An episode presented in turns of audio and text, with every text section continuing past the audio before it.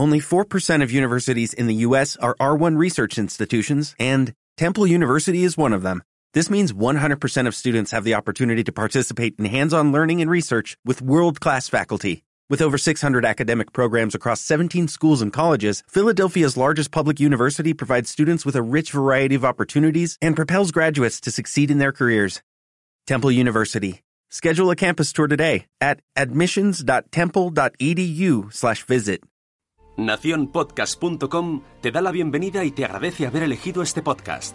Bienvenidos, señoritas, caballeros, a Multiverso Sonoro con Nanok y Migartri.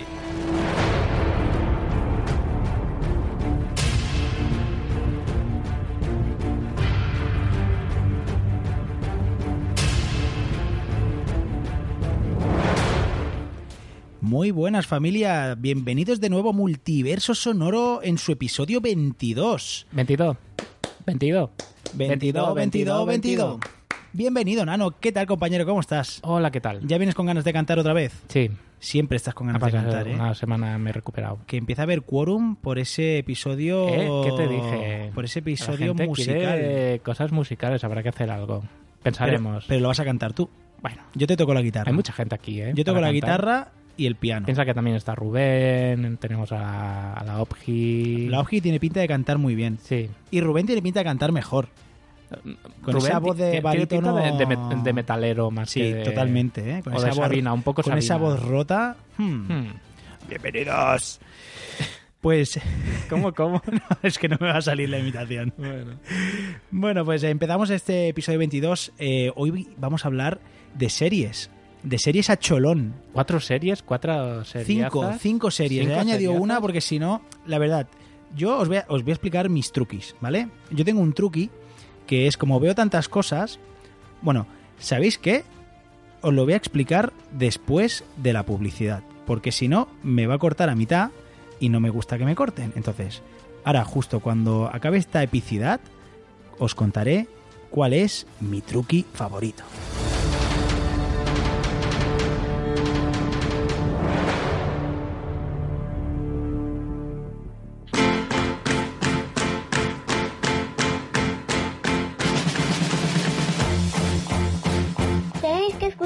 Multiverso Sonoro, su podcast de cine, series y friquerío. ¡A tope! ¡Siempre a tope!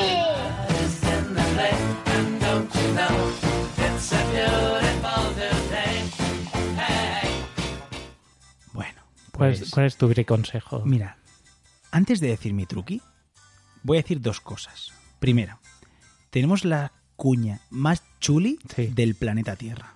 O Pero tampoco hace falta que lo digas en cada capítulo. Lo voy a decir, pues es que me, me vengo arriba, es que la oigo y me vengo arriba, lo siento, lo tengo que decir.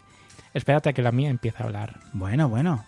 Y según haremos, haremos aquí... lucha de... No, bueno, lucha no, haremos complementación de y tanto, cuñas. y tanto. Y la segunda es, ¿te das cuenta que todo el mundo, y cuando digo todo el mundo es todo el mundo cuando nos menciona, siempre dicen Nanok y Migartri? Te lo iba a decir. Todo el mundo. O sea, no hay ni uno que diga, Te hombre. Migartri y Nanok. No, no, es Nanok y Migartri. ¿Qué El- pasa? Algunos luego dicen y Migartrina. Sí, luego dan la algunos dicen, para compensar, dicen Nano, Migartri, Migartri, Nano. Pues- Esto es mucho de creecito. Lo que pasa Pero es ¿te que das cuenta? el burro delante, Ya, ya. como ¿Qué- siempre. ¿Qué? ¿Os caigo mal? ¿Os, os caigo mal, no? Bueno, me voy, me voy a ir al cuarto. Me voy a ir al cuarto con eco, porque es que esto... ¿Qué, qué os he hecho? Me siento... Me siento muy solo. Hola, Mi, mi, va, ven- vente del cuarto, va. me siento muy solo. Señor, júntese. Coño, coño, qué, qué susto me has dado. No chille tanto que satura, señor. Pero, Júntese y nos abrazamos y nos damos calor. no, bicho, bicho, no me, no me toques, A bicho. ver, ¿que- ¿queréis salir de allí los dos ya de una vez? Uf. Pero yo no estoy solo. ¿Te, te, te vas a quedar ahí metido? No, no, me, me voy, que este- la cosa esta se me está agarrando la pierna. Señor, señor, no se vaya, señor. Fuera, fuera. Fu- Madre mía, pero qué angustia, qué angustia de verdad. Cierra la puerta, anda. Sí, sí, porque No ha sido tan... No creo que sea para tanto para irte a, a Timisland. Pues oye, yo me siento muy solo. Me siento muy solo, no sé qué pasa, Bueno. no, no sé qué es lo que hago mal. Bueno. Os voy a contar mi truqui. Encima que me dejo barba para, para sernos, para que nos parezcamos. Que no sepan si somos Nano con mi Gartry. Eh, te queda muy bien, por cierto, compañero. Sí. Te queda muy guay. Es, es mandra, es pura mandra. O- Mandra es eh, pereza. Sí, sí. Es para lo- los que se quejan de... No es para los que se quejan, es para el que se queja. El que se Todo el mundo sabe quién es. Y eres tú. Tú lo que estás sabes, ¿eh? escuchando. Tú lo sabes. Sí. Hmm. Sí, tú lo Tú- sabes. tú sabes Amigo quejoso. Amigo quejoso, andaluz. Sí. Bueno, Sí, que anda, que quejarte tú tela, ¿eh? Manda huevo, manda huevo. Ojú. Bueno, pues eh, mi truqui, para no perder la cuenta, porque ya llega un momento que veo tantas series, tantas, tantas, que lo que hago es me creo una lista en, en- en Evernote con un follón ¿Ever qué? de noticias. Evernote. Ah, Evernote. eh, no te- ah, ahora sí, ahora sí. el, el icono verde. Y me hago una lista. Y yo ahora mismo tengo por hablar, y, me, entonces me voy marcando, este la, ha salido en el programa, esta no, esta sí, esta no. Y ahora mismo, recientes, al igual tengo como fácil, ¿eh? Temporadas completas, 14. 14, 15 temporadas que he visto y no las he traído al programa. Coño, no me extraña que te sientas tan solo, es que no sales de casa. No, no, estoy todo el día. Todo el día estoy ¿No viendo series. amigos? No, no. ¿Pa- pa- ¿Amigos? ¿Qué es eso? Pues Pues sí. yo y hoy solo os traigo cinco. Yo, os podría haber traído en serio. Yo hago lo mismo que tú, pero me los apunto en una libreta que hay ahí. Está ahí encima verde. Yo soy más tecnológico. Yo toma que- todo en el teléfono. Soy un flipado de la papelería. ¿Qué quieres que te diga? Compañero, vamos a tope con las noticias antes de, de Sí, nada, porque ay, si no, ah. esto se nos va a alargar más que un día. ¿Sabes qué podemos hacer que nos dé caña para volver a esto? Dime. Volver a escuchar la cuña. ¡Vamos!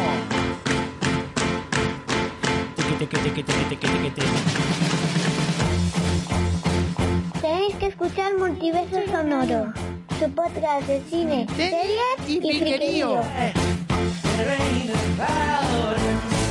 tope! ¡Siempre a tope!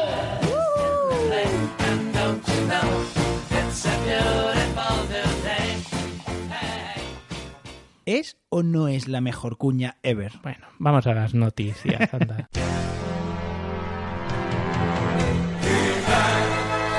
Pues venga, vamos a empezar, porque si no, esto no acaba. Pues eh, la primera noticia, eh, como no puede ser de otra manera, va a ser sobre una serie de Netflix, y es que acaba de anunciar la plataforma una nueva serie sobre He-Man. Bien. Bueno, más concretamente sobre la hermana de He-Man, sobre No. Shira. ¿Shira? Shira. ¿Shira? Shira, ella. Shira, ella, la hermana. Bueno, Bueno, da igual. Es la excusa perfecta para poner el tema de He-Man.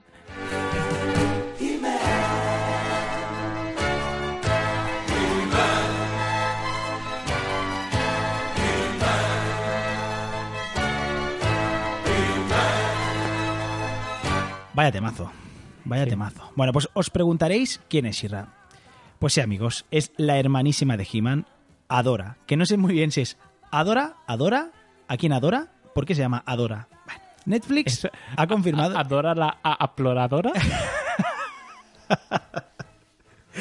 En fin, esta noticia va a ser muy dura. Eh, Netflix acaba de confirmar, acaba de firmar un contrato con DreamWorks Con para, Dora. para traernos una serie de animación sobre la hermana del famoso icono ochentero. Porque sí, amigos, los 80 están más de moda que nunca y veremos esta serie durante este mismo, este propio año, 2018. Todavía no se ha podido ver 18, nada. 8, 0, 80. ¡Wow! ¡Wow! ¿Has visto que, Eres un que- genio. que cabala he hecho? Eres un genio. Madre mía. Bueno, pues un poquito, voy a explicar un poquito lo que yo no tenía ni pajolera idea de quién era. Yo no sabía que He-Man tenía una hermana, la verdad que yo sabía el personaje, lo conocía, el poder de Grayskull y todas estas cosas muy cachondas, pero no sabía que tenía una hermana. Bueno, pues Adora, que cuando consigue sus poderes, cuando se transforma, se, se hace llamar Shira, eh, es la hermana gemela de He-Man, ¿vale? Bueno, pues ¿No tendría que llamarse She-Woman? Sí, sería como más Ra, habría que ver que, que sí, sí, sí, sí. Porque él es He-Man, eh, el, el hombre, Sí. y ella es eh, la, ya- la Ra, She-Ra. eh, la Ra. Bueno, pues eh, la, la hermana gemela de He-Man fue, fueron separados al nacer y ella fue apartada de su familia. y le ¿de dieron a cada uno la mitad de un medallón y luego El- uno se fue a, a, A Boston a y el otro y el a- otro a Skeletorlandia. Exacto, pues ella fue entregada, fue, estuvo trabajando para su archienemigo, para Skeletor, hasta que ella se enteró de la verdad. Porque un día se encontraron y, vieron el medio medallón y los juntaron. Tú, yo, Tú, yo. No había una ser. foto en casa de mi padre de una niña. Ya decía yo que no me parecía mucho a mi padre. Él estaba más chupaillo. Sí. Bueno, pues sí. Eh, nueva serie de He-Man. Puede ser interesante. Puede ser un ñordo. No lo sabemos. Pero bueno, me parece curioso. Y lo iremos contando a ver, a ver qué sale de aquí. No abandonamos la animación y es que también se confirma el reboot de uno de los animes más míticos de los 80. Y ojo, atención, que volverán a hacer Oliver y Benji, o Campeones, o Capitán Tsubasa, o como todo el mundo quiera llamarle, da igual, el campo infinito, el partido de fútbol en el planeta de Kaito, da igual. o sea, en abril empezará la emisión en Japón de un reboot de la saga futbolística que nos vio crecer a los Shillennial. Seguro que Shillennial ya. Ahora ya sería aquí, Millennial, Millennial. No sé, bueno, aquellos de los 80 y 90. Porque ya se hizo otro reboot cuando el Mundial de Japón, Exacto. que hicieron eh, Capitán Tetsuba rumbo al Mundial o algo así, y fue muy mítico. Y bueno, pero yo no sé vosotros, pero a nosotros aquí estamos con un Buah, hype subidísimo, con unas ganas. Brutal, brutal. O sea, brutal. De momento no hay nada, eh, no hay ningún dato al respecto de la adaptación al español, pero si hay alguna novedad os la comentaremos. Yo la pienso ver en japonés del tirón. Hombre, ya O ves. sea, del tirón. Y por cierto, eh, será por noticias de animación, pero ¿os acordáis que hace poco comentábamos que nos vendría una nueva película de Dragon Ball?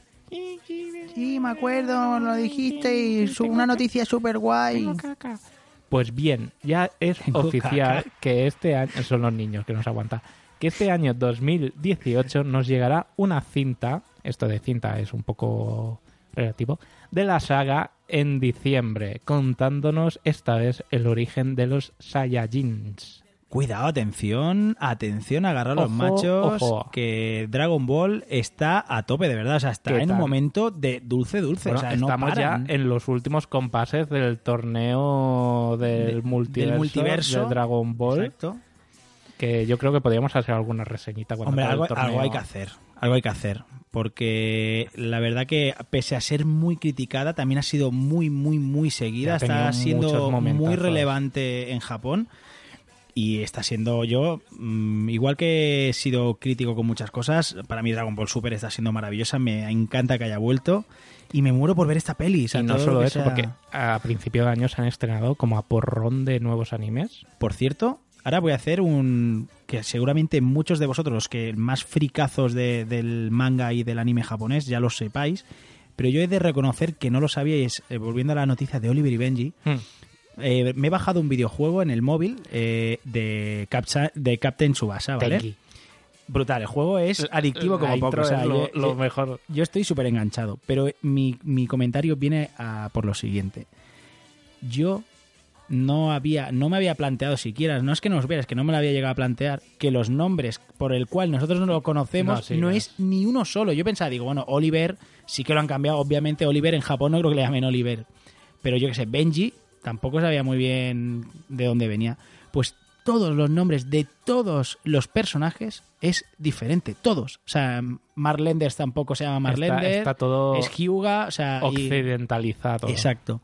Y me ha, me ha explotado el cerebro porque yo miraba y al final decía, ¿pero cuál es este? Y claro, Tom Baker. ¿Quién era Tom Baker? O sea, aquí cómo se llama Tom Baker. Y me ha costado Terry. un ¿Quiénes son montón. los gemelos? Me ha costado un montón el tema de los nombres. O sea Sí, sí. que... Pero mira, si la veo en japonés me vendrá bien porque así me sabré los nombres originales de los Pero personajes. que Oliver fichaba por el Barça, sí que lo sabía. Sí, sí, sí, sí. Y, y Mark Lender, si no me equivoco, por la Juventus era. Sí, iba ¿Verdad que plan- Y Benji iba tipo Manchester... Ay, no, Manchester no, Bayern de Múnich.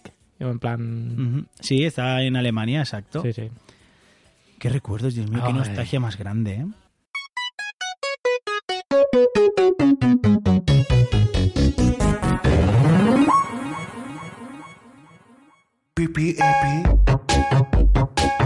Bueno, pues vamos a dejar la animación para dar paso al último proyecto, uno más, que planea Apple para su próxima plataforma Apple.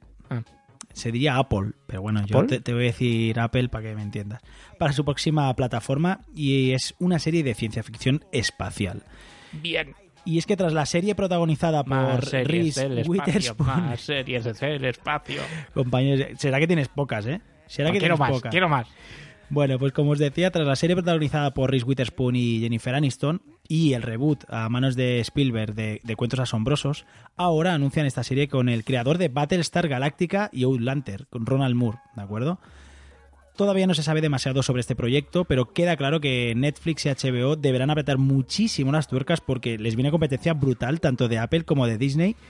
Cuando todas estas plataformas estén disponibles, esto va a ser, de verdad, va a ser una lucha cruenta, cruenta, y yo no sé cómo lo vamos a hacer, de verdad, os lo digo sinceramente, Yo, cómo yo- vamos a hacer para ver todo esto. yo lo O sea, pronostico, o sea, va a haber un repunte de piratería. Es que va a ser imposible, o sea, no puede estar afiliado a todas a todas las plataformas, es humanamente imposible. pues lo, lo que nos comentaban desde Serial and, ah, cuando hicimos el crossover, que pasaríamos a hacer cada mes una opción. Este mes me suscribo a tal porque quiero ver esta serie, el mes que viene me suscribo a la otra porque quiero ver la otra serie. O un repunte de, de piratería fijo. Que es que además de, además de la falta de tiempo, de, porque claro, viene una cantidad ingente de, de material que es inabarcable, es inasumible, no solo, no solo eso, o sea, también está la parte económica. O sea, no puedes, yo creo, ¿eh? que no mucha gente va a poder pagar, eh, pues, eh, HBO, Netflix, Filmin, eh, Apple. eh, pues es imposible, o sea, no puedes pagarlo todo, creo, ¿eh? No sé. Un día habría que hacer las cuentas y yo creo que de, de las tres cifras no baja, ¿eh? Yo creo que, no lo sé. Porque pero- si quieres tener el Prime ya tienes que pagarlo el anual de, de Amazon, que ya son unos 50, ¿no? Me parece que ha subido o iba a subir. No o- lo sé, creo que todavía no, pero bueno, que ya han dicho que se va, que va a subir en breve, más pronto que tarde, o sea que. Si consigues compartir alguna plataforma son 3 o 4 euros, pero si no son 7, 8 o 9, depende de la calidad que quieras coger. Hay 3 o 4 plataformas, más Sky, más el Movistar, ya la contaremos aparte.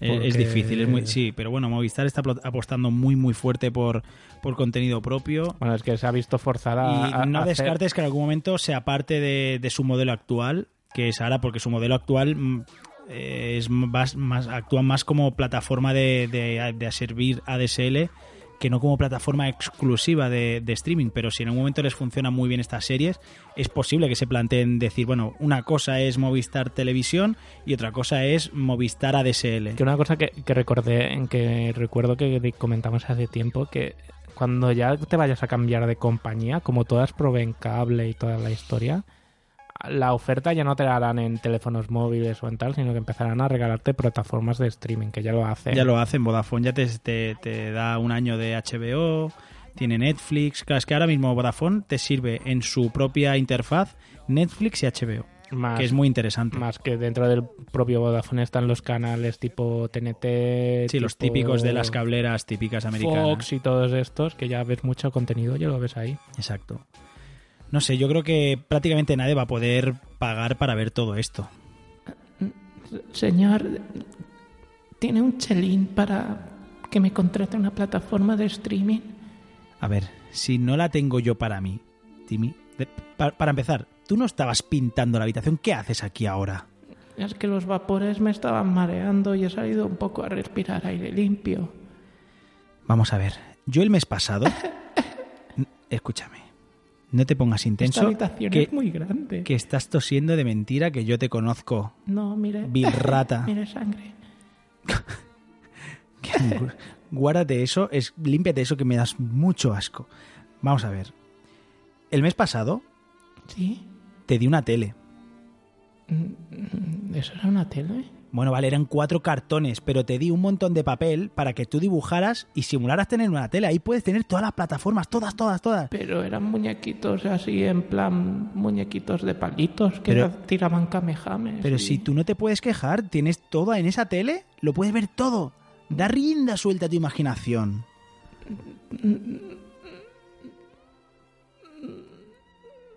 Escúchame, como llores, te suelto una colleja, ¿eh? Señor, Como llores, te suelto una colleja, ¿eh? y para una app, ¿Para una qué? app, ¿Y para qué quieres tú eso? pues yo qué sé, los niños van con móviles por la calle y son bebés y ya están tocando tabletas. Escúchame, ¿no tienes zapatos y vas a pedir un móvil? ¿Pero tú qué te has pensado? Maldito capitalista, egoísta, egocéntrico. Cierra la puerta y vete para adentro, pero, pero vamos, pero ya. Lo siento, señor. En este gag no se ha maltratado a ningún niño, es simplemente una ficción sonora.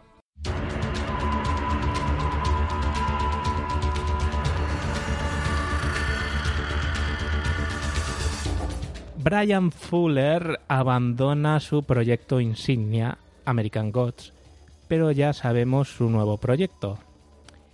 Pues sí, esta terrible noticia que abandona American Gods por discrepancias creativas, ¿eh? como siempre. En este caso ya ha confirmado que es por presupuesto. Ah, además, bueno, ¿eh? Sea, entonces ya- nos han- aquí no se han ocultado, han dicho. No, aquí han dicho... No me dais evidente pasta, pero no para él, ¿eh? de decir que él quiere hacer cada capítulo. pues, necesita un presupuesto de, me lo invento, dos millones y han dicho, no, no, ni de broma.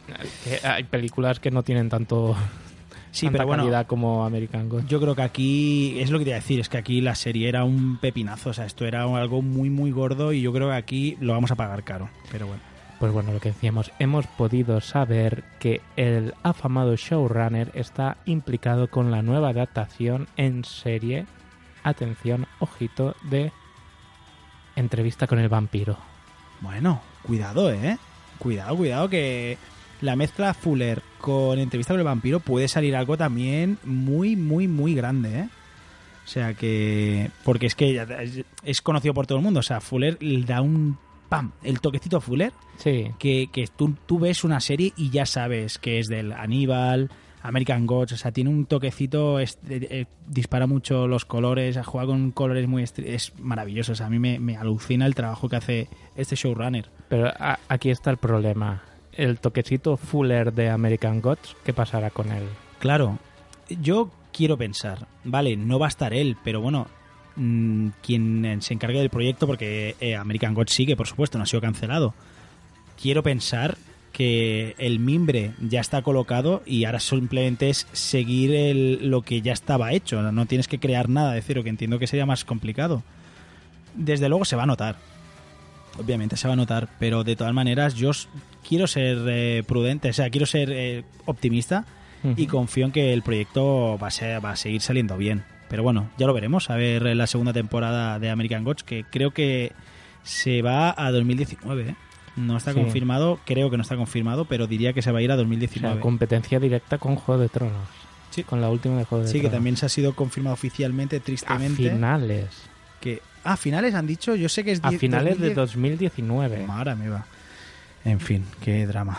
Joder, qué asco de vida. Pues, me bajo de la vida. Pero te vas a la habitación, ¿no? Me voy, me voy, me voy a llorar. Va, no, no te vayas.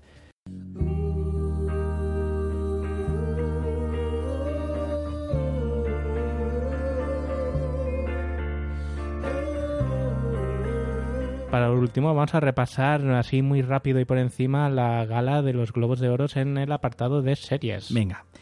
Y para presentar estos prestigiosos premios contamos con la estrella mediática, el alma mater de Multiverso Hola, ¿qué tal? Vaya, ya de hacía tiempo que no me interrumpía, señor Shyamalan Es que hay que mantener tradiciones de siempre. hay cosas que no cambian. Hay cosas ¿eh? que no cambian. Bueno, pues eh, ¿ha visto la gala de, de los Globos de Oro? ¿Sí? ¿Y qué, qué le ha parecido? Aburrida. Bueno, bueno, pero ¿no le gustó? No. No, a ver, u- número musical. Usted fue de los, ya empezamos, Eh, usted fue de los frikis, con todo mi respeto, ese Don, que se quedó hasta altas horas de la madrugada viendo esto en directo. Sí, Está orgulloso, ¿eh? sí. Bueno, Maldito villano. bueno, pues nada. Eh, ay, aprovecho que lo tengo aquí. Dígame. ¿Cómo va? ¿Cómo va lo suyo? ¿Cómo Va- va lo suyo? ¿Va, va- va- va bien? ¿Sí? Sí. Ya, explíqueme algo. ¿Qué? No, no puedo desvelar eh, cosas. Misterio. El giro final. Le puedo decir que habrá un giro final inesperado. O, o dos. O, o, ¡Dos! o, hazla la ahí. No grite tanto que satura. Soy muy de saturar. Bueno, bueno, pues nada, no le aprieto, que ya veo que Sí, está usted satura un poco, la verdad que soy, sí. Soy muy de saturar. Mucho rato satura. Ya lo sé, ya. Bueno, pues explíquenos un poquito quién ha triunfado en estos eh, Globos de Oro. Si quiere, vamos repasando. Yo le digo eh, las opciones y usted confirma ganador. Usted me dice Shama y yo le llamo Dong. Venga. Pues eh, a la mejor serie drama estaban nominados The Crown, Juego de Tronos, The Handmaid's Tale, Stranger Things y This Is Us. Y gana la tercera. Hombre, no, pero esto no funciona así, amigo. Que la gente no tiene que ir contando, cuál- Bueno. dígame el nombre de He ganado de Handmaid's Tale. The Handmaid's Tale, ¿ganó? De Handmaid's Tale. Vaya, mira que había Es gente. que es un nombre Mira- complicado. Mira que había gente para invitar. y- Bueno. Mejor actriz de drama estaba nominada Catriona Balfe de Outlander, Claire Foy de The Crown. Perdonad si algún nombre, el apellido lo leo mal, ¿eh? pero, pero bueno. Como el pate de foie. Exacto. Maggie Gyllenhaal de The Deuce, Catherine Langford de Por 13 razones. Yo no Y- entender esta categoría de por 13 razones, pero bueno. Pues yo creo que debería haber ganado. Y Elizabeth Moss por The Handmaid's Tale. He ganado a Elizabeth Moss por The Handmaid's Tale. Bueno, sin, sin sorpresas en la nominación, ¿no? ¿Usted pensaba que iba a ganar esta? ¿Lo tenía claro? Sí, a pensar que estar claro. Yo pensar que estar claro. Vale. Buen gran comentario. Bueno, mejor actor de drama. En no haber escrito en guion que Shamalaya dijera premios, ahora usted fastidiarse. Correcto, culpa mía. Pues el mejor actor de drama estaban nominados Jason Bateman de Ozark, Sterling K. Brown de This Is Us, ¿Qué? Perdone, ¿le acaba de insultar a este hombre? ¿Le acaba de llamar Cablaun? Usted es un racista. Freddie Highmore de The Good Doctor, Bob Odenkirk de Better Call Saul y Liv Schreiber de Ray Donovan. Y el ganador fue Mi compatriota indio Sterling Cabrón. Sterling. Brown, ¿es indio? ¿Sí? ¿No? ¿O no? no, lo lo sé. sé. no lo sé, no tiene nombre de indio, pero bueno. Ah, pues Quizás sí, ¿eh? no tengo ni idea. Eh, Yo no sé, para es que no mí, sé quién es. Todos los blancos parecerme iguales.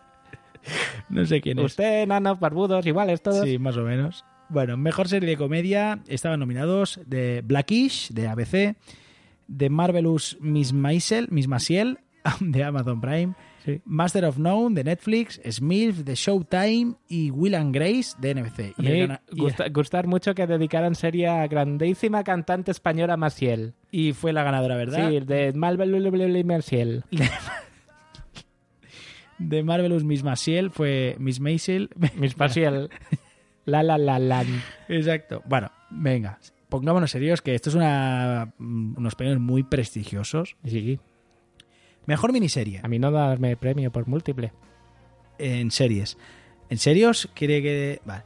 Big Little Lies, Ya le digo que ganó esta. Fargo, Feud, The Sinner, sorprendente, Muy Y- sorprendente. Top of the Lake, China Girl. ¿Eh? Top of the Lake, China Girl. ¿Pero qué mierda es esta? No, no, sé, no sé cuál es Top of ¿De the qué plataforma está esta? En Sundance, es de Sundance. Sundance tiene una plataforma, el, el cine, festival de cine independiente de este de gafapastas, ¿tener plataforma? Sí, sí, sí. Está Netflix, HBO. Eh, ¿Pero qué decir? Acabo de saturar, perdón. También está usted muy desaturado hoy. Están nuestros oyentes hoy arrancándose las orejas. Bueno, pues ganó The Big Little Lies, ¿correcto? ¿Correcto? Correcto, ya le he dicho cuando ha dicho nombre, que no esta. Ya, pero es que creo un O poquito quiere de... un giro final. Claro, algo un poquito darle más enjundia al tema. Epiriborari. Mejor actor de miniserie, Robert De Niro, por The Wiser of Lies. Abogado. Jude Law, por The John Poe. ¿Quiere ver cómo imita a De Niro? No, no, no. Abogado. Abogado. Lo clava, ¿eh? Es que sí. Lo clava. Kyle MacLachlan. ¿Qué le pasa en la lengua, señor? No sé si... Yo creo Clac, que por Twin Peaks, El Retorno. El retorno de... Se me está yendo las manos. Iwan McGregor por Fargo y Geoffrey Rush por Genius. Y el Eh, ganador El fue... ganador señor Mara Gregor. ¿Cómo? Señor Mara Gregor. ¿Iwan McGregor? ¿Es lo que ha El- dicho? El, señor Mara Gregor. Vale. Mejor actriz de miniserie nominadas son Jessica Biel por The Sinner, Nicole Kidman por Big, Little Lies, Jessica Lange por Feud, Susan Sarandon por Feud y Reese Witherspoon por Big Little Lies. Y la ganadora fue El palo blanco ese alto que hay ahí. y es Eh, Nicole Kidman. Eh, Nicole Kidman. Nicole Kidman. Bueno, por Big Little Lies. Mejor actriz secundaria estaban nominadas Laura Dern, de Big Little Lies, Anne Down, Down, Down, no sé leer esto, por The Handmaid's Tale, Déjame el teléfono. Chris Metz por This Is Us, Esto es su nombre. como diría este, Michelle Paper, Piffer. Piffer, eso, usted dice Piffer, Yo no lo digo, lo dice su compañero Ah, tonto. por The Wizard of Lies, y Shailene Woodley por Big Little, Big Little Lies. No puedo, esto me está costando mucho, amigo. He ganado señora Laura Dern. Dern. Por Big Little Lies, One More Time. Y por último... ¿Queda mucho? No, no, yo... Mejor actor secundario estaban nominados David Harbour por Stranger Things, Alfred Molina por Feud, Christian Slater por Mr. Robot, Alexander Skarsgård... ¿Cuántos años tener Christian Slater? Christian Slater, no lo sé. Porque es pa- parecer que está de toda la vida. Sí, llevo unos cuantos, sí. Alexander Skarsgård por Big Little Lies Tenía que ganar este y, maldito. Y David Thewlis por Fargo. Y el ganador fue... Alexander escala larga. Vale. Escala larga. Pues queda claro que para los globos de oro que lo vota la prensa extranjera. eh, Ah, por eso llamarme usted a mí, porque yo soy extranjero. Ah. Ah, Pues- racista. No, hombre, no. Ra- No, no, es proximidad. ¿Proxeneta? Eh, el que. No, va, es igual. El absoluto dominador de los globos de oro este año ha sido la ganadora del prestigiosísimo, prestigiosísimo Monete de Oro del Me 2017. parece que ustedes acertaron. Big Little Lies. ¿Qué le parece, señor Sam Dindon? Pues eh, me parece muy bien que haya una película dedicada a patatas grandes fritas. Vale, Las patatas slice grandes. vale, vale, muy bien. Las Vale. pequeñas grandes patatas slice. Muy bien, muy bien. Oh, qué gracioso es usted. Eh, Oh, ¿a que sí? Muy gracioso, amigo. Adiós. Nanok, de verdad, hay que intentar invitar menos a este hombre porque a mí me, me, me, Eh, me vuelve loco. Eres tú eh. el que escribe el guion. Pero no lo digas. Estas cosas... Off the record, no lo digas. Bueno, luego lo, lo quito. ¿no? La interioridad es del, Pero sí, podcasting. acertamos, ¿eh? Con el monete. Hombre, totalmente. Nuestro o sea, experto grupo de académicos. La clavó con el premio porque es que es un serión Big Little Lies de, de lo mejor que se ha hecho este año.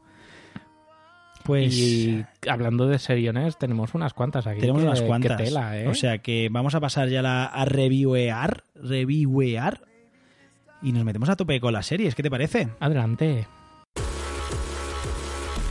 ¿Tienes algo que decirnos? Haznoslo saber en multiversosonoropodcast.gmail.com En Twitter arroba multisonoro o déjanos un comentario en iVoox y otro en iTunes con sus respectivas 5 estrellas.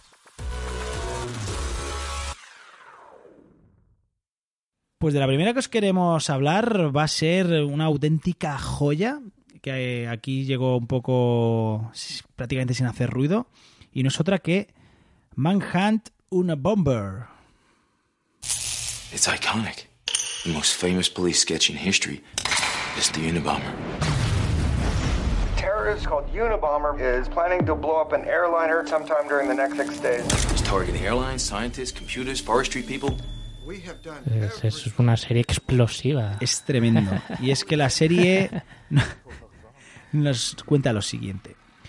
Desde su cabaña remota en las montañas, entre los años 1978 y 1995, el matemático y terrorista Theodore Kaczynski, aquí interpretado por Paul Bettany, Ojo, ojo a, actuación. a- ¿eh? cuidadito, cuidadito, que el año que viene esta va a estar, va- se va a llevar muchos premios. Apodado una bomber, envió por carta 16 bombas ¿Sabes? a diferentes objetivos. Yo de pequeño también tenía una bomber. Como protesta por la sociedad moderna y la destrucción de la naturaleza. O sea, me estás cortando el speech épico para... Era Te a- naranja te- por dentro. te voy- y, te voy a y matar. cuando querías ir de pelea le dabas la vuelta. Cuando querías ir de... Sí. Hoy me voy a pelear, hoy me siento hoy, peleador. hoy me quiero pelear. Se le dabas la vuelta y te ponías lo naranja por fuera. En fin, Es hoy... que eh, crecí en un barrio muy chungo. Y los pelaetes como sois. Bueno.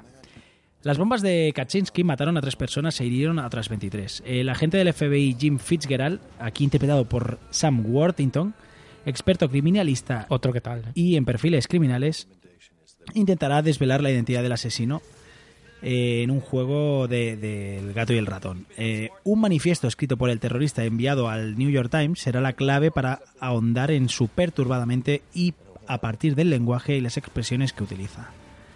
O sea, esto es un pepinazo. Un Ah, pelotazo. Brutal. Me, me Brutal, lo he visto del tirón del primero al octavo. Yo la verdad que no la conocía de nada. O sea, no- y mira que el reparto, el reparto, atención. Sam Worthington, que eh, sonará de Avatar, el protagonista de ¿No Avatar. será familia del Worthington cuarto? El niño aquel que hizo una película de mierda que viste, que era Worthington cuarto. Que digo, y el tercero y el segundo, ¿dónde mierda A está? lo mejor este es otro Worthington. Este es el grande, ¿no? El Sí. Worthington adulto. Bueno, pues también tenemos a Paul Bettany, que es Visión en Vengadores, entre otros miles de, de papeles. Tenemos a Chris Noth, que hace un papelón como, como Don Ackerman, el jefe de, de Jim Fitzgerald. Yo que sé, tenemos a Jeremy Bob. eh, bueno, hay un montón de. El elenco es, el elenco es tremendo. o sea, es de, de película de cine, perfectamente. Pues esta obra está basada en, en hechos reales. Y es eso, es un terrorista que en protesta de, de lo que él entendía que la tecnología estaba llevando a, a pervertir la sociedad, se puso a enviar paquetes bomba a pues eso, a bancos, a empresas, a políticos y fue un terrorista altamente perseguido por el FBI y aquí nos cuentan esa historia nada más y nada menos. No sé hasta qué punto está, entiendo que habrá una parte ficcionada por supuesto, pero bueno, eh, la verdad que consiguen dotar a la serie de, de- Es que te engancha desde el primer episodio, o sea, primera imagen secuencia de la serie, ya te tiene atrapado. Además, esta serie está creada por, por Jim Clemente, que es, eh, entre otros proyectos ha tenido Mentes Criminales, y Tony Gittelson. O sea que... Qué buena que es Mentes Criminales. Muy buena. Me encanta. Muy buena. Para mí, ocho monetes, si no nueve. Yo te diría entre ocho y medio nueve monetes, bien. Está muy bien esta serie. A mí me ha gustado también. Es recomendable. Si os gustó Mindhunters, eh, esta la tenéis que ver sí esta o es más sí. trepidante todavía. Sí, también- Esta es un poquito más de, de alegría. acción sí. y- porque, claro, eh, una ya eran gente que ya estaba detenida y aquí es buscar a alguien. Pero también es un poco más actual en el tiempo. Y eso ayuda, al menos a mí me ha ayudado a meterme más en la serie.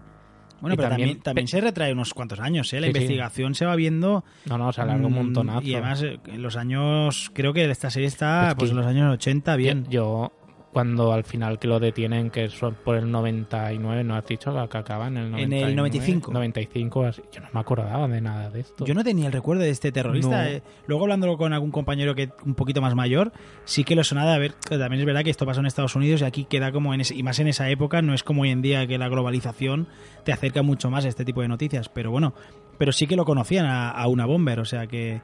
Y entonces eso, el eh, Fitzgerald entrará en una unidad especial del FBI. De hecho, se llama la unidad Una Bomber, creada solo por y para capturar a este, a este terrorista. O sea que muy, muy, muy interesante. Y una de las mejores series de, este, de estos finales del 2016 que perfectamente podría haber entrado. Es verdad que eh, Mm, entró sí. tan, tan al final que no ha dado tiempo a hacer mucho ruido, pero, Pero, pero, en la gala de monetes en podría, de la lista en alguno estado. debería haber estado porque es Mm. un- una serie muy, muy, muy recomendable.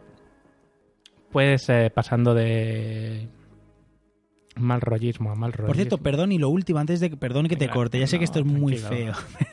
Eh, la encontramos en Netflix, ¿de acuerdo? Y es, es una serie que tiene...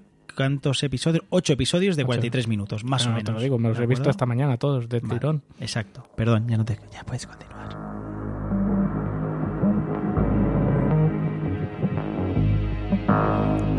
Esta serie tiene momentos de chungos. Sí. El capítulo que más me ha gustado es cuando te explican la historia de él. Sí, es guay, ¿eh? Desde su punto de Sí, vista. ya entiende- hacia el en- final Sí, entiendes muchas cosas también. Mm. Por otra parte, es, es, es bien. y la actuación de Visión, por así llamarlo, entre comillas, De Bethany. brutal. Sí, sí, está espectacular. Está súper conseguida. Pues vamos a hablar de otra que también crea, crea Yuyus y que apareció en la lista. Y es que os vamos a hablar de Dark. Gestern, heute Morgen folgen nicht aufeinander. Sie sind in einem ewigen Kreis miteinander verbunden.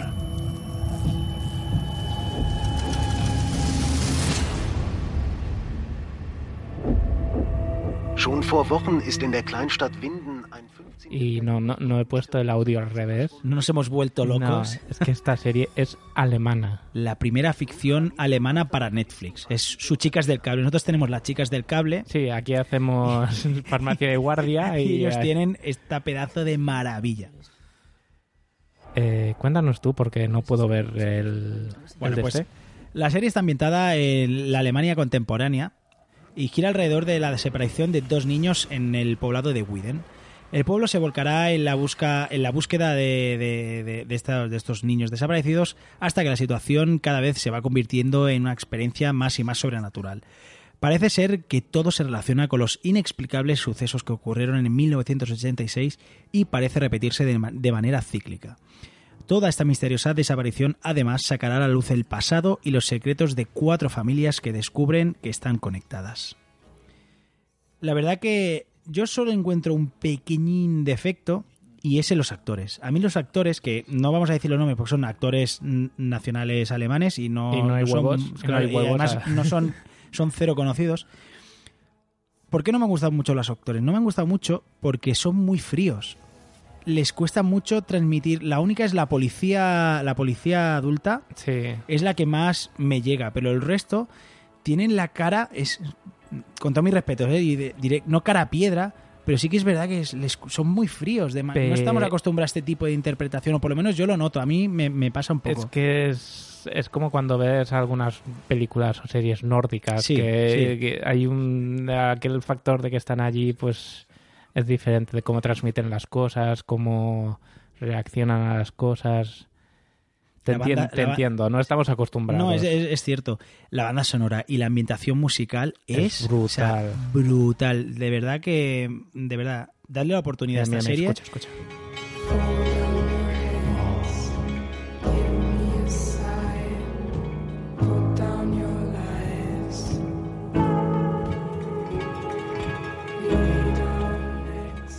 Si quieres, tenemos un audio. Por favor, claro, por supuesto. Porque nosotros, yo, en mi caso, en mi, en mi afán por ponerle monetes a todo, para mí esta se lleva nueve monetes. Sí. Una de las series mm, también más importantes del 2017. Y sobre todo, no esperadas. No esperadas, exacto. Esta, tanto Dark como la anterior, como una Bomber, son dos de las series que más me ha sorprendido en, en- recientemente, porque no son series que teníamos en el radar.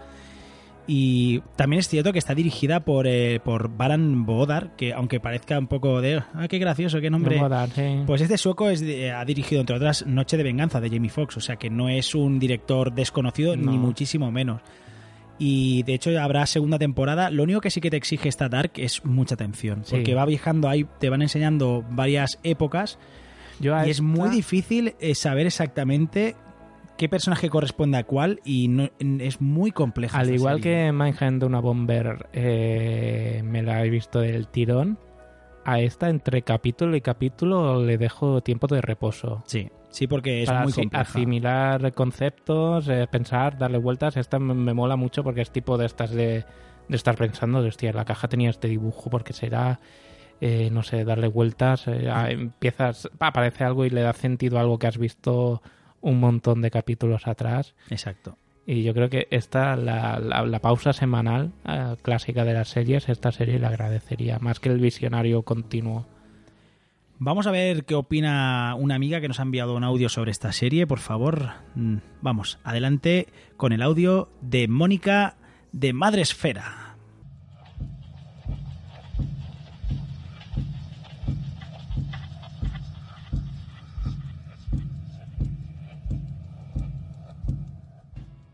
Hola Nanok, hola Amigartri, hola chicos de Multiverso Sonoro. Soy Mónica de Buenos Días Madresfera y de Señoras de Podcast y de Salud Esfera y de mi casa. Eh, os mando este audio eh, porque me habéis comentado que vais a hablar de la serie Dark.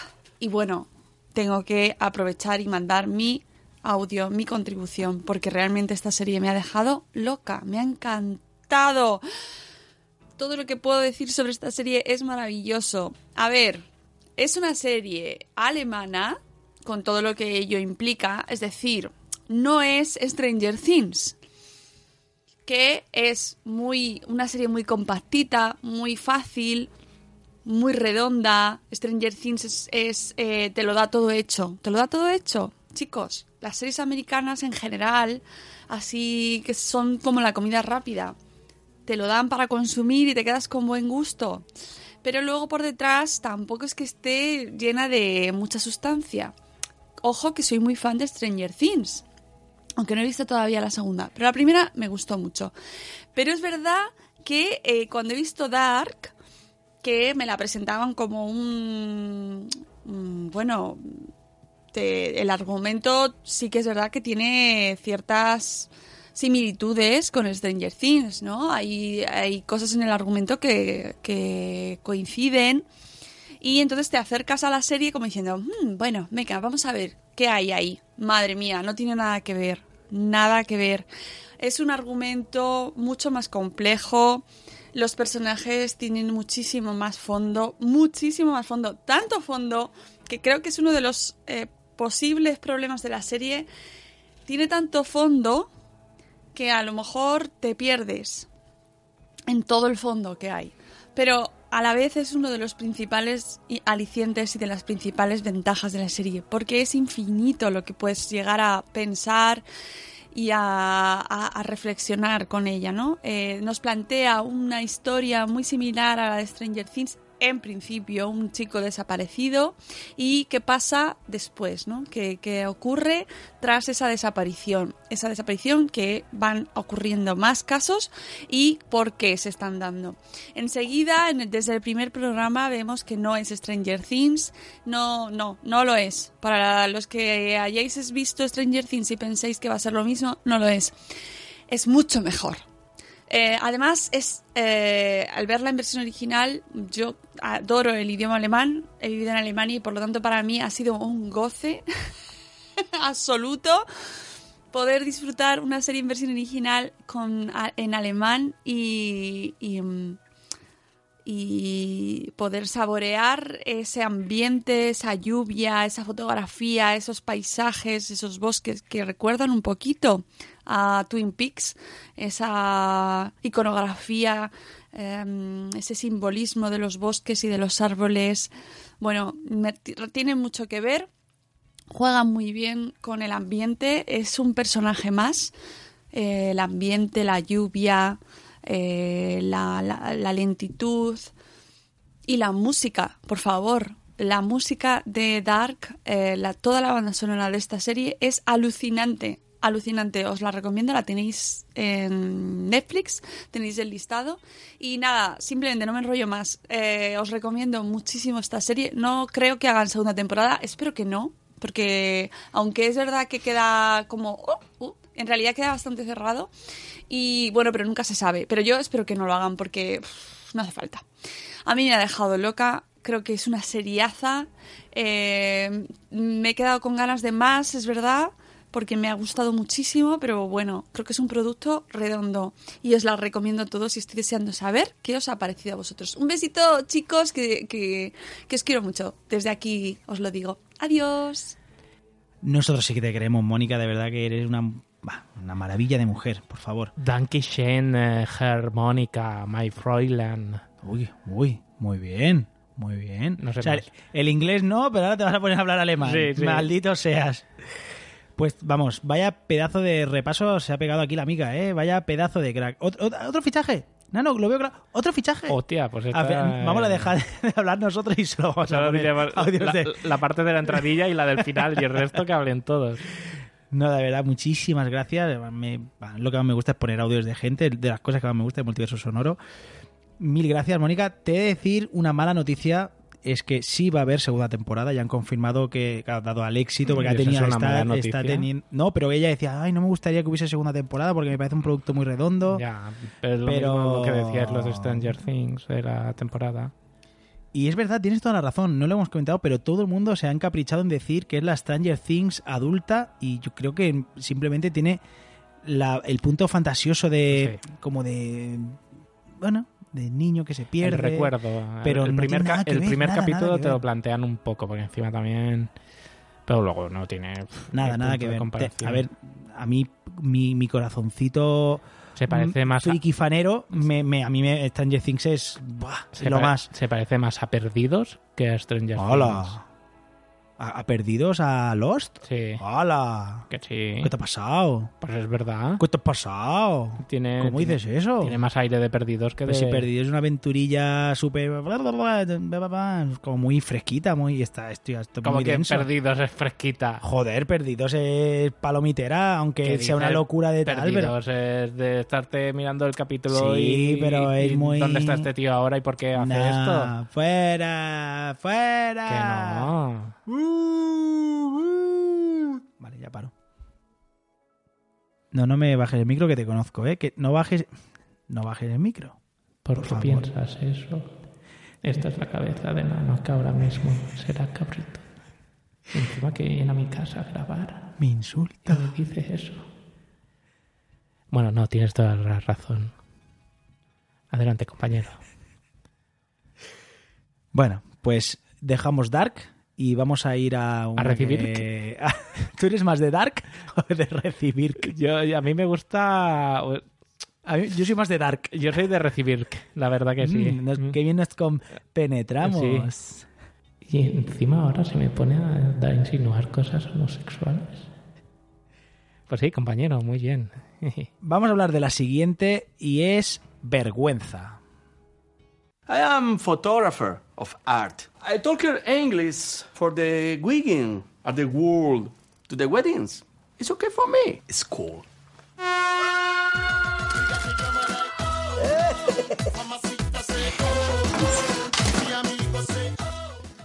¿Por qué te ríes? Es que me ha recordado tu inglés. eh, de, oh, I'm a photographer. Pero el tío encima no para de decirme cosas faltando. Aquí, me está faltando aquí delante de la cara. qué gracia tienes. es verdad, un poco Es que soy un poco así, ¿eh? Soy así de simpático. Cabrón. Pues venga, adelante. Es que has puesto un trocito de, de Sí, no, del tráiler y no... que- hablan en español, es ¿eh? es, una, muy- es una serie española. Bueno, pues eh, esta serie es una de las primeras, creo que es la primera producción propia, ya así cuando se ha puesto a nivel potente Movistar Plus a hacer ficción propia. Y nos va a hablar de lo siguiente. La temporada eh, nos sitúa en la vida de Jesús y Nuria, que conforman una pareja usual, típica, y que vive de acuerdo con de acuerdo a la rutina de las parejas de siempre, en crisis permanente. Jesús eh, trabaja como, como hemos escuchado, como fotógrafo de bodas y bautizos, pero él va a intentar durante toda la serie y constantemente ser visto como un exponente de la fotografía artística, un tío súper importante y relevante dentro del mundillo, creyéndose mucho, mucho su papel. Nuria, por otra parte, se encuentra en, en una inestable situación laboral y teme que, a la, edad, que la edad no le permita alcanzar los objetivos eh, con los que alguna vez soñó. Cada vez que están juntos, harán el ridículo frente a sus amigos, familiares, generando situaciones extremas de bochorno e incomodidad tras las que quedan fatal continuamente. Eh, ¿Encontrarán la forma de contrarrestar este estigma social? Yo creo que el nombre le- es perfecto. Total, o sea, totalmente. Porque eh, la transmite, te la hace pasar. Eh, yo qué sé. He sufrido muchísimo viendo Yo, esta serie. yo no he podido Lo he pasado de- muy mal. Yo no he podido acabar de verla. Yo la he acabado de ver porque es la serie que es, porque es de la primera ficción de Movistar y dice, venga, va, jolines, hay que dar una oportunidad porque luego además no- que no puedan decir que nosotros no vemos eh, series españolas. Pero, hostia, vaya desastre. Mm, al final es eso, es gag tras gag. Es, sí que es cierto que es una serie muy cortita. O sea, son 10 episodios de 30 minutos cada episodio, se ve muy rápido. Por Pero- fin, comedias españolas de 20 minutos. Y lo que, lo que es un humor tan desagradable, Sí. o sea, es que es poner a los personajes que están muy bien. O sea, el, el equipo, el reparto está formado por Javier Gutiérrez, que es el protagonista, que lo hace increíble. O sea, tú ul- crees realmente que este tío es imbécil. Últimamente O sea, está en racha. No, no, este- es un actorazo, o sea, es un actor como un pino. Luego tenemos a Malena Alterio, que es Nuria, que es su mujer. Entre otros, Miguel Royán, que es Carlos, el padre de, de Nuria.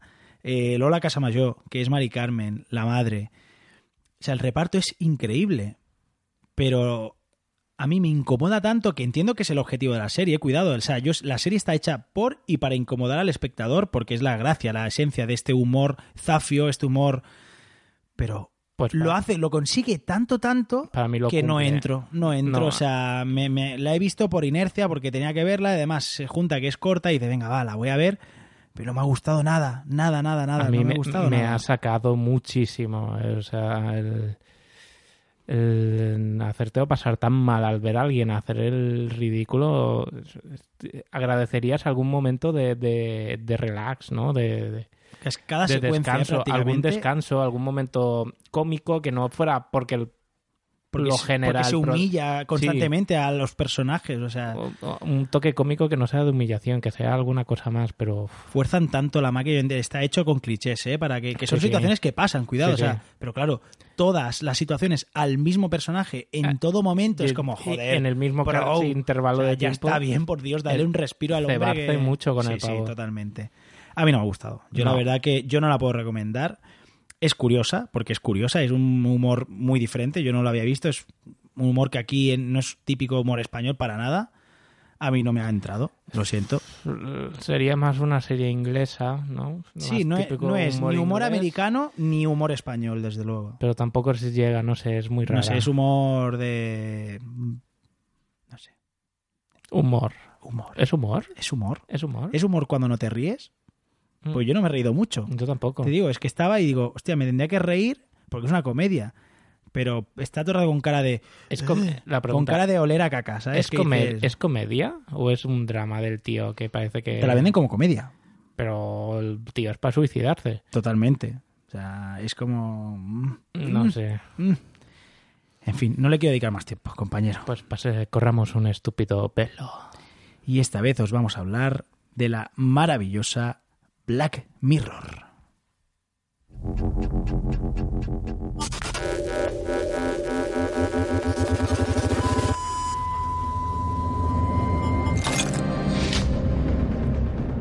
Oh, qué temporada. Qué maravilla, de verdad. O sea, cuando tú piensas, mm, la van a liar porque ya llevan muchos episodios, esto no va a salir bien, y vuelven y la clavan una vez más. O sea, Sí, de, sí. verdad, de las series más necesarias de ver, porque es una auténtica maravilla. La, la producción británica, eh, que está desarrollada por Charlie Brooker, eh, vuelve con una tanda de episodios, seis episodios más en esta cuarta temporada, y una vez más vuelven a, dar en el clavo en una serie que, que supongo que más que más que menos a todo el mundo le suena, pero bueno, para quien no, es una serie que cada episodio es como una mini película, ¿de acuerdo? Duran entre 40, el más largo dura una hora, una hora y cuarto, que es, Mm. es ya casi una película. Sí. Y la serie trata siempre versa en torno a la tecnología y en cómo en un futuro próximo afectará o podría llegar a afectar, obviamente no tiene una bola de cristal, pero bueno, por la tendencia a, a qué punto podríamos llegar eh, en nuestra vida. Y de verdad, es que da mucho que pensar y, y te, te hace, a mí me hace coger mucho miedo. Sí que es cierto que a los 10 minutos me olvido porque vuelvo a estar con el Sí, móvil sí, enganchado como es- si no hubiera es- mañana. Es mal rollo tecnológico. Pero es un mal rollero constante, o sea, y en esta cuarta temporada, de verdad, vamos a repasar muy por encima un poquito los, los seis episodios. A ver, yo te digo el episodio y tú me dices... No los acabo de ver todos. No, No, no he- no he tenido tiempo. Es súper larga. seas. Bueno, ¿hasta dónde has visto? ¿Los has visto en orden? Sí. ¿Y por dónde vas? He visto el primero, he visto el segundo, he visto el tercero y ya está. Pues te faltan dos de los mejores de la temporada. ¿Sí? Sí, el, ah, bueno, claro, supongo que esto va a personas. El primer episodio es USS Callister. Me ha encantado. Increíble. O sea, yo, yo me acordé de ti y pensé, Me "Guau, encanta. cuando Nanok vea este episodio va a alucinar. Porque este episodio es una fábula de... Bueno, es una empresa, ¿de acuerdo? De simulación. Un videojuego tan, tan... eh, em, ¿Cómo se llama la palabra? Inmersivo. Es tan inmersivo que te pones una un chip, una pastillita en la, en la sien de la cabeza y te introduces en un mundo virtual creado X. Pues uno de sus creadores tiene su propio su propio mundo creado por él pero además... Sí, tiene una, ve- una versión que la utiliza como de cárcel para Exacto. encerrar versiones virtuales de gente que conoce en la vida real. Cogiendo algo de ADN, él crea una versión virtual a partir de la, de la muestra de ADN de algún compañero de trabajo, de algún amigo, de algún vecino, y lo mete ahí. Y claro, él en el juego es Dios y puede hacer lo que quiera con esas versiones y se desquita de sus problemas en la vida real.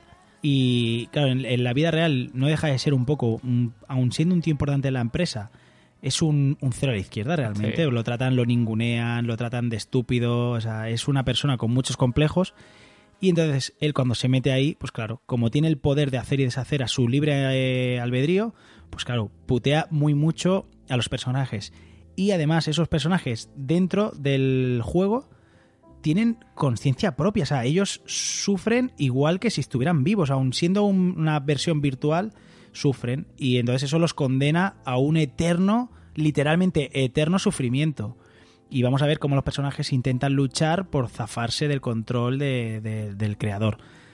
De hecho, se rumorea a que dé pie a un spin-off solo de este universo, del USS Callister. No De está nave. confirmado, pero ya se rumorea Molaría.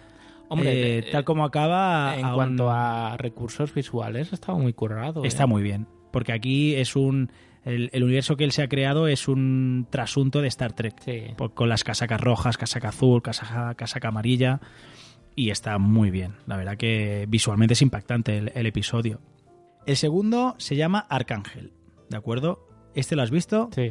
Este episodio versa sobre un afán sobreprotector extremo y a dónde nos puede llevar eh, este, este, este hecho.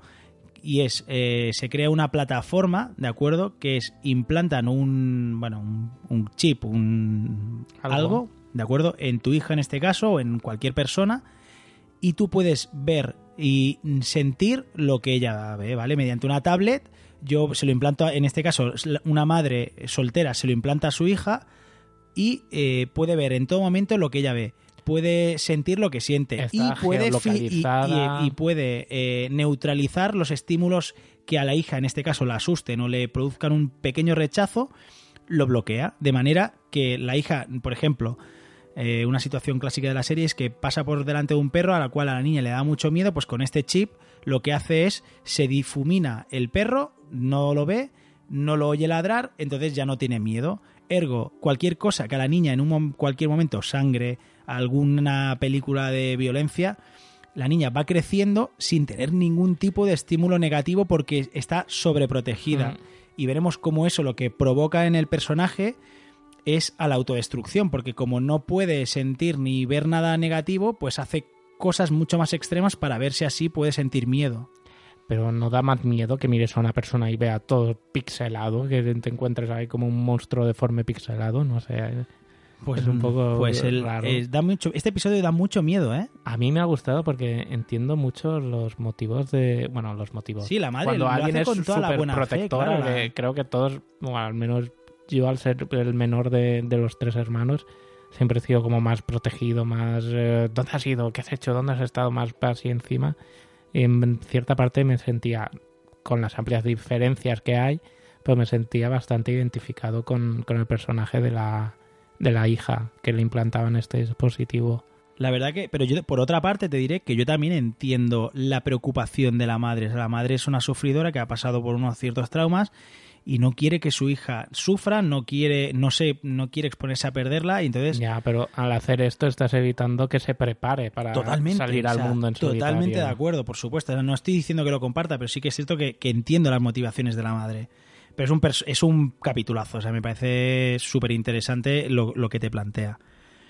El siguiente capítulo se llama Crocodile. Y bueno, este es lo que nos vuelve a plantear aquí y también una vez más es un se ha implementado un sistema por el cual te ponen una pastillita en la sien y pueden tener acceso a los recuerdos. Siempre ¿de hay, acuerdo? hay Siempre un hay pequeño algo- hilo conductor Sí. entre capítulos. Todos están. De hecho, está demostrado. eh, Vi un, un vídeo que está demostrado que todos los capítulos están conectados. ¿De acuerdo? Aún siendo independiente, actores diferentes cada capítulo, Hay temática algo de diferente. un universo en el otro. Detrás sí. se van viendo alguna vez un periódico, un cartel, una noticia y, y donde hacen referencias a capítulos anteriores de otras temporadas incluso, ¿de acuerdo? Y esto es eso, con, mediante estas pastillitas de, de poder eh, ver tus recuerdos, se inicia una trama de donde vemos a una pareja que, bueno, que sin querer de, en su juventud hay un atropello, eh, matan a una persona y hacen desaparecer el cadáver. A partir de aquí, estas personas crecen, está en un estatus eh, social, una de ellas muy importante, se hace Sí. una persona relevante, con mucho dinero, y bueno, veremos hasta dónde está dispuesta a llegar para evitar que le descubran. Bueno, esta es dramática. O sea, se desata se desata un fargo en toda regla. O sea, este capítulo está muy guay. ¿Y hasta dónde está dispuesta la gente a No sé llegar si por tendríamos que ocultar? haber puesto el peligro spoiler al principio. Sí, pero eh, creo que estoy diciendo solo la trama inicial. ¿eh? Los primeros. Es una, en, una, en una peli de una hora, estamos diciendo los primeros cinco minutos. No, a mí al principio este capítulo por la trama me parecía flojilla. Digo, uy, cómo han bajado el nivel aquí. Pero a medida que iba avanzando el capítulo, Sí, me se iba interesando muy mucho. interesante. Y el final, bueno, no lo vamos a decir, ¿eh? pero. el- Uf, se os ponen los pelos como escarpias, ¿eh? Sí. Brutal. O sea, hay algunas más. Y sobre escenas. todo la actuación de la protagonista. Sí, sí, está sublime, o sea, está espectacular. Por cierto, no lo hemos dicho, Arcángel está dirigido por eh, Judy Foster. Anda. Está dirigido por Judy Foster. Como curiosidad, porque cada capítulo está dirigido por diferentes y la más destacable por, por, Por el renombre. por el renombre es Judy Foster, que se ocupa de Arcángel. El cuarto, cuarto episodio, Hank the DJ. Este es eh, un programa de citas, ¿de acuerdo? Es un sistema por el cual eh, tú entras a formar parte Aquí de... me he quedado yo a la Vale, de pues esto. aquí entras a formar parte de un programa, ¿de acuerdo? Das el consentimiento, donde un sistema te busca, tú va- llevas una- un aparato tipo Tamagotchi Sí. y te va diciendo cuál es tu pareja ideal y te va... mm, te dice, te, no sé la palabra, estoy un poquito espeso, ¿eh? Te, te da la opción de... Bueno, no te da la opción, porque una vez está- entras en este programa tienes que hacerle caso sí o sí. Entonces te vincula a una persona que la conoces ese en una cita en un restaurante y a partir de aquí te dice, vale, pues vas a estar con esta persona un año y tres días y tienes que estar compartiendo tu vida con esa persona para bien o para mal, te caiga bien o te caiga mal, con lo que eso conlleva. Es interesante. Eh, la verdad que cuando llegas al final eh, es uno de los es un capítulo bastante optimista para lo que podría haber sido. A mí Un me capítulo optimista de Sí. Black Mirror. es el- sería el segundo optimista, porque en la tercera temporada ya tuvimos a San Junípero, que también fue uno que dice, bueno, oye, bien, acaba más o menos bien. Y este es un poquito el San Junípero de la cuarta temporada, ¿de acuerdo? Bien. El 5, Cabeza de Metal. Eh, yo, sinceramente, pero esto ya es muy personal, ¿eh? La Ah, trama... De este he visto como un tráiler. Sí, es todo en que- blanco y que- negro. Que, es lo más diferente, ¿no? Que Sí. se ha hecho. Este es todo en blanco y negro, ¿de acuerdo? Y por lo que te muestran, porque prácticamente no hay diálogos, por no decir, recuerdo que hay cuatro conversaciones, literalmente cuatro. Y es un futuro donde los robots han exterminado prácticamente a la raza humana, o por lo menos en esa zona, claro, porque no, te, no hablan, no te dan contexto. Pero en esa zona hay robots que asesinan a humanos, no hay prácticamente humanos en la calle, están como escondidos. Y aquí vamos a ver a tres que están, salen a buscar eh, víveres y, cosas que necesitan y son eh, acosados y atacados por un robot, que es una especie de perrete, pero con forma de robot. Vaya mojón de capítulo. O sea, horrible. Se me hizo eterno. Y además creo que es el de 40 minutos. Creo que es el más corto. Pero Por- como, no por hay- algo no- será. como no hablan... eh, Van directos al grano, ¿no? Es todo el Ya. rato persecución. Bueno, a mí no me aporta nada. No entiendo muy bien esto. Ya te lo he explicado mil veces. Lo de los robots nos van a exterminar. O sea, está como muy visto. Lo único reseñable de este capítulo para mí es que es en blanco y negro. Y todo el episodio es en blanco y negro. Es bastante curioso. Visualmente es muy impactante. Pero es que se me hizo aburridísimo. O sea, tedioso. Y por último, tenemos a Black Museum, que este es el último, el sexto episodio, y es el mejor con diferencia. Para mí se ha convertido en mi número uno de todas las temporadas, y no voy a decir nada, porque no quiero spoilear nada, porque no quiero fastidiar la sorpresa. Lo único que tenéis que saber es que veremos como una visitante llega a un museo, ¿de acuerdo? Donde el regente le va, a ir enseñando pues diferentes objetos que, que de una manera o de otra, gracias a la tecnología, están relacionados con algún crimen, ¿de acuerdo? y está brutal. O sea, brutal, de verdad. Todo el capítulo, este es bastante largo. Increíble, me pareció maravilloso. Tiene el final que a mí me entran ganas de, de aplaudir. Y espectacular. Este no lo has visto, ¿no, compañero? No. Pues este... ¿Me, puedo saltar el de blanco y negro e irme a Sí, este sí, totalmente. Yo, de hecho, alguna compañía de trabajo lo he dicho. Digo, mira, el quinto eh, lo puedes... Bueno, no sé, hay gente que le ha gustado, ¿eh? Pero yo por mí el quinto lo saltaría. Y nada, eh, como hemos dicho, di- equipos creativos diferentes, actores diferentes, no podemos decir reparto porque, claro, es que cada capítulo era como Sí. una serie entera.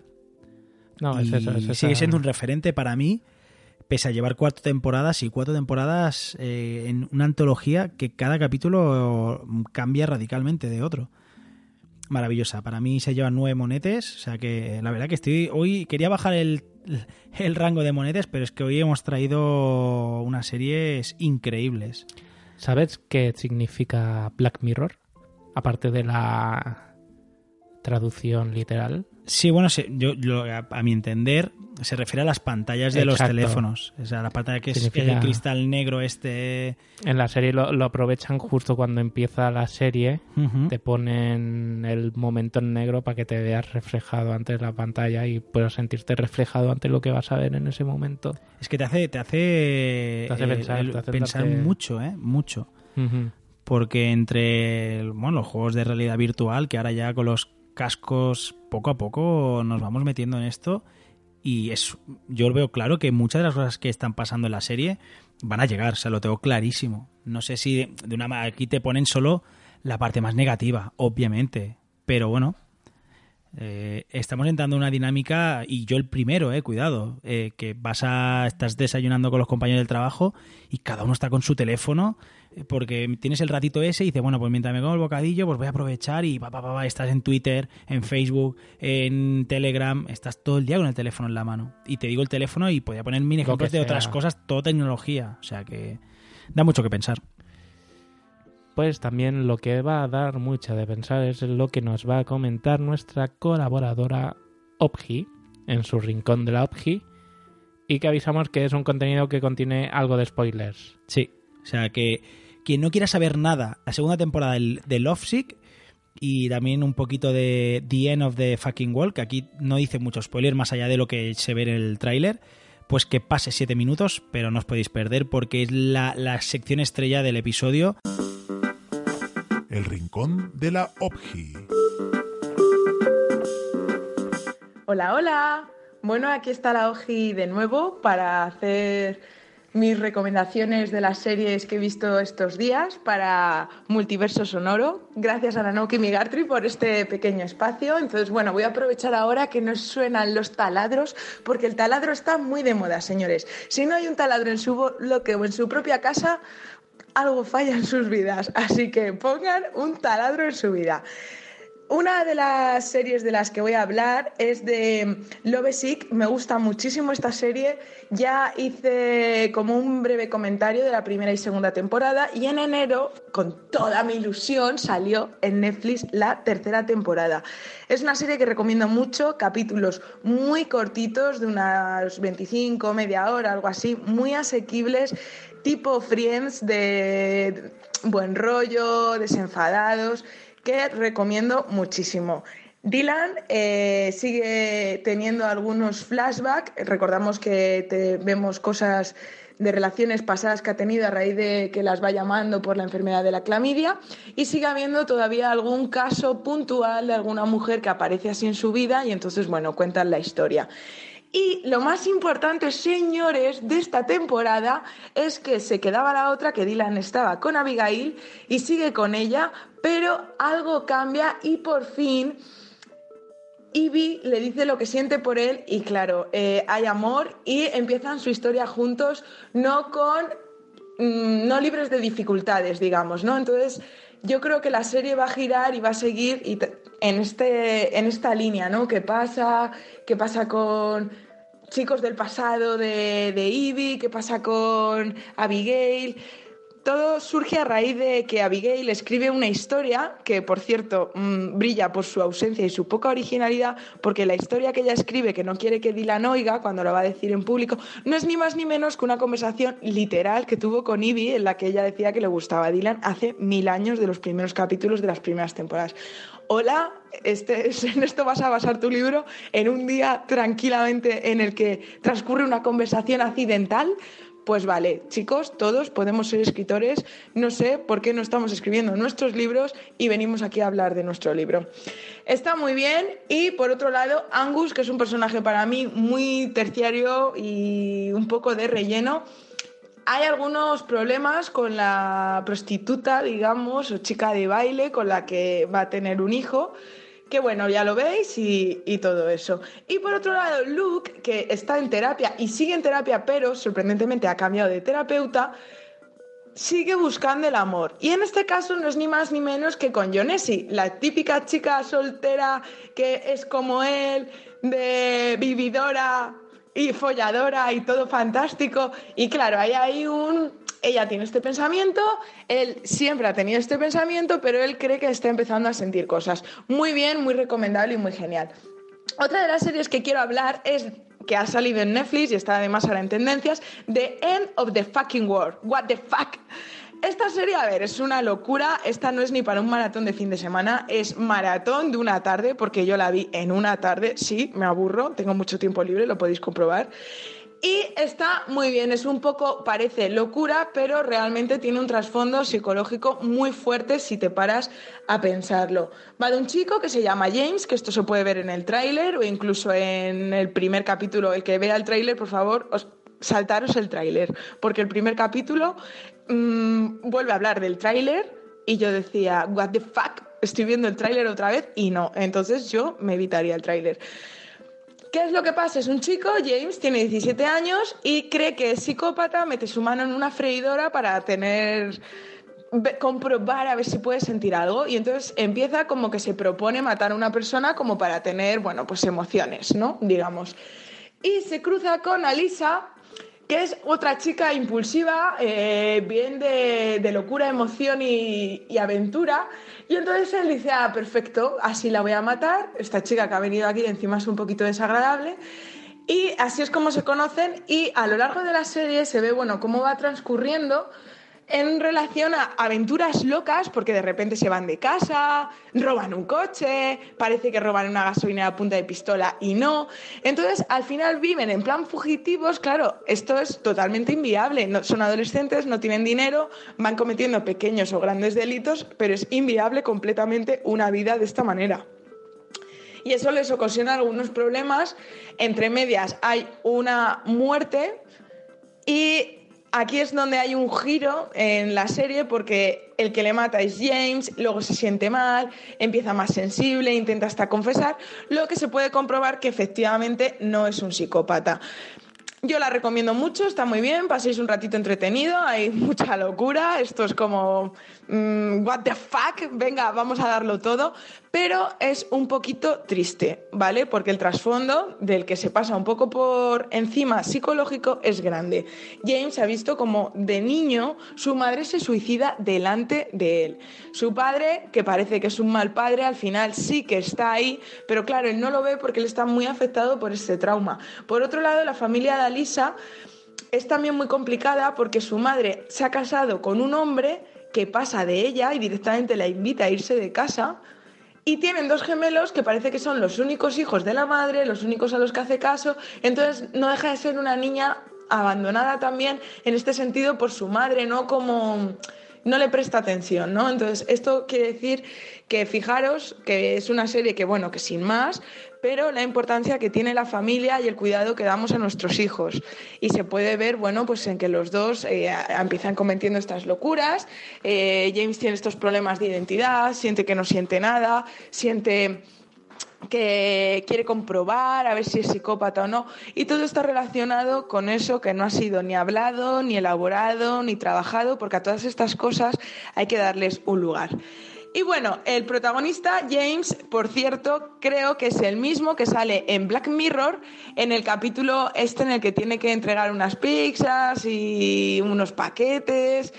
Y porque si no dicen que se ha hecho una paja y todo eso. Quien haya visto Black Mirror, bueno, yo creo que es el mismo personaje. Y bueno, eh, Black Mirror, ya aprovecho, muy recomendable y tenéis que verla porque da miedo de lo real que es todo. Así que estas son las recomendaciones de la OGI de esta vez y recordar que Migar Trina Nox son unos grandes, manita arriba si os ha gustado su podcast y dejarles un comentario de amor. Hasta luego.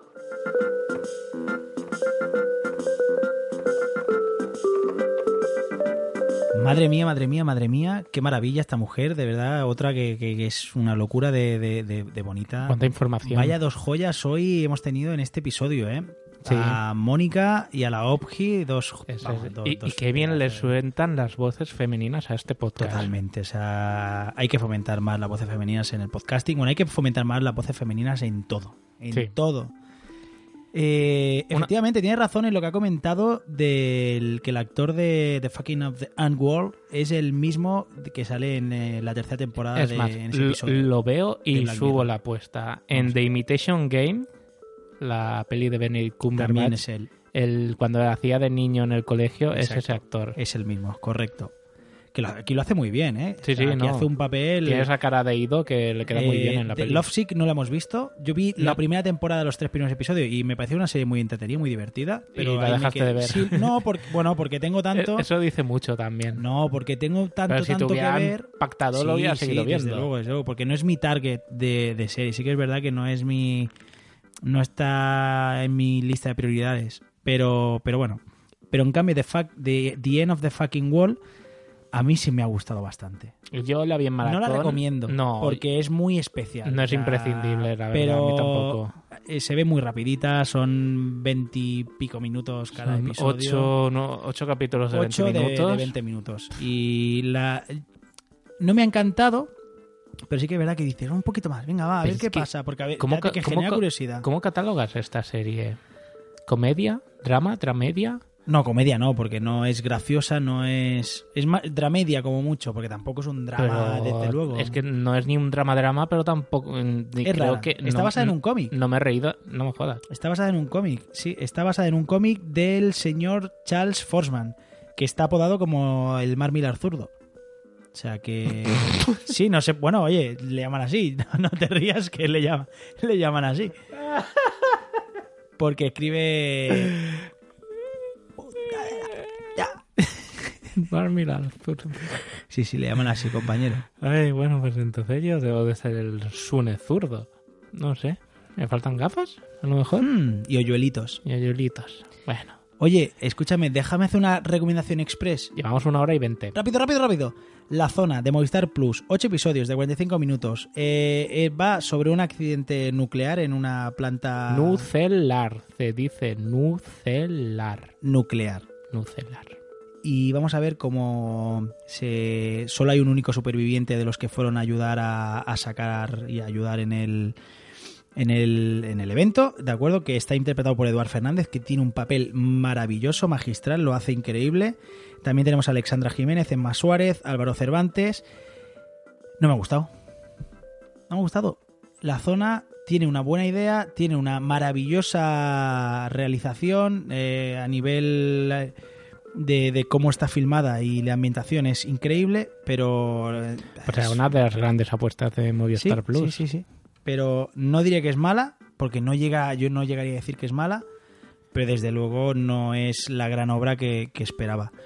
Eh, para mí, cinco monetes. Uh, O sea uh, que cinco es- monetes, sí, joder. Sí, sí. Ya te digo, Eduard Fernández está maravilloso, ¿eh? pero la serie a mí no me funciona. Los hermanos Cabezudo aquí han patinado un poquito. Sí que es verdad que hay una pátina de, de, de crítica política. Hermanos cabezudos, me imagino dos tíos con la cabeza enorme ahí que no pasan por la puerta. Yo primero, yo primero. Idiota. No te rías, no te rías. Pero bueno, que por cierto, esperamos a la peste. A ver si a la tercera, porque vergüenza ha pinchado, eh, la zona ha pinchado. Ya solo nos queda la peste. las chicas del cable. No, pero es Netflix. Ah, bueno, pues también ha pinchado, es español. Ya- No, pero la, joder, la gente está muy a tope, está triunfando, ¿eh? Es de las series más vistas en Netflix España, ¿eh? De verdad. O sea, es... Vale, ¿y en el resto de Netflix? Bueno, claro, claro, eh, pero esto está hecho para lo que está hecho. Pues no, porque a ti te ponen una serie alemana y tú te la tragas. Y está Mónica que se la traga en alemán. Bueno, porque Mónica es una crack. O sea, Danke- sabe, da- danke sabe ocho idiomas. Eh, Que por cierto, detallazo de la OBGI que ha dicho Migartri y Nano. La primera de te has dado cuenta, Mónica dice Nano Kimigartri, Opki en su primera Hola Nano Kimigartri, pero sí que es verdad que al despedirse por primera vez, primicia mundial en multiverso sonoro, y dice Migartri y Nanok. Gracias, Opki. De verdad que es que te como la cara.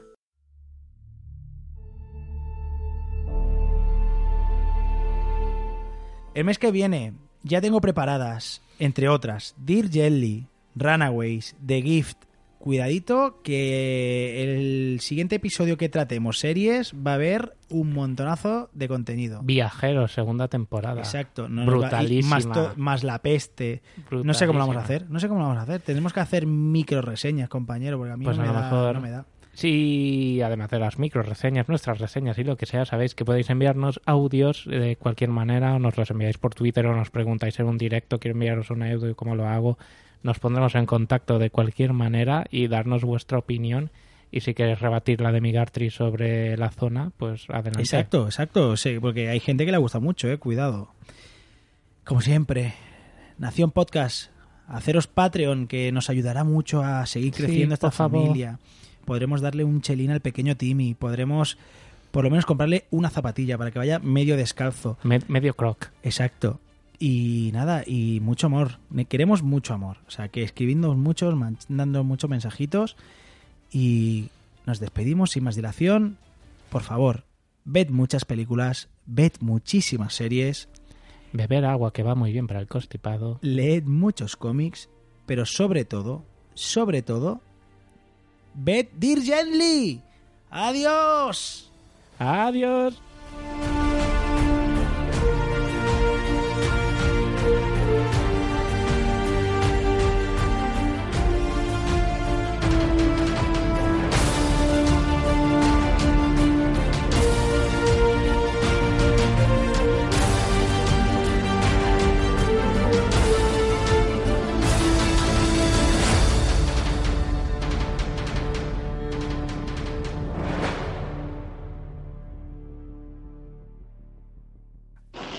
Jugar al Candy Crush, jugar al Candy Crush, multiverso sonoro va de jugar al Candy Crush.